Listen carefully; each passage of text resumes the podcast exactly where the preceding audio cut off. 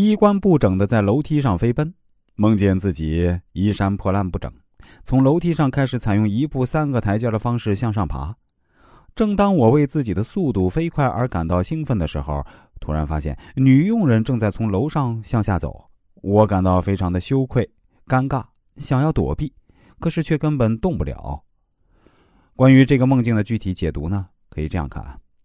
这个梦境的主人其实正是弗洛伊德他本人。他在维也纳的房子呢有两层，底层是他的诊所和书房，顶层是他的起居室。他经常工作到深夜才上楼休息。就在这个做梦的当晚，他的确是领带纽扣全部解开，一副衣衫不整的模样向楼上走去，一步跨三个台阶的确是他平时经常做的事情。但是这种健步如飞和后面的无法动弹形成了非常强烈的对比。在梦境之中出现的房子并不是弗洛伊德的住宅，梦中的那个女佣人是弗洛伊德一个病人的女仆，而那个房子呢，正是这位病人家的楼梯。那个女佣和病人家的楼梯之所以出现在弗洛伊德的梦境之中，是因为他每天早晨去病人家进行治疗的时候呢，总是习惯在楼梯上清清喉咙，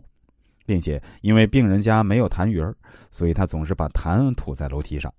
因此啊，打扫卫生的女佣人总是会站在楼梯上监视着弗洛伊德，而弗洛伊德的女管家也认为弗洛伊德不爱干净。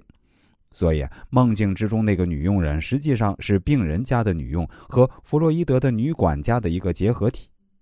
所以，这个梦境的答案就是弗洛伊德对于女管家和病人家的女佣人发现自己的不良行为而感到羞愧。我们再来说下一个梦境哈，梦见与不同的男人有恋情。这位咨询者对我说：“老师啊。”我梦见自己好像是有丈夫，但是每次梦中出现在我身边的男人啊，却不是我丈夫。每一次我都在焦虑和困惑中醒来。这个梦境呢，做梦人是一位三十五岁的女性。这个梦啊是不断的重复，唯一改变的就是梦境之中的男人，每一次都不同，这让做梦人感到非常的困惑，也非常焦虑。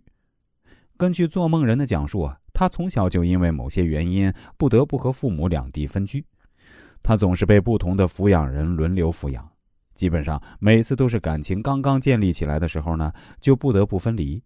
然后和一个陌生的抚养人生活，重新开始建立感情。这种想依赖却又不敢过分依赖的方式呢，给他的心灵造成了巨大的影响。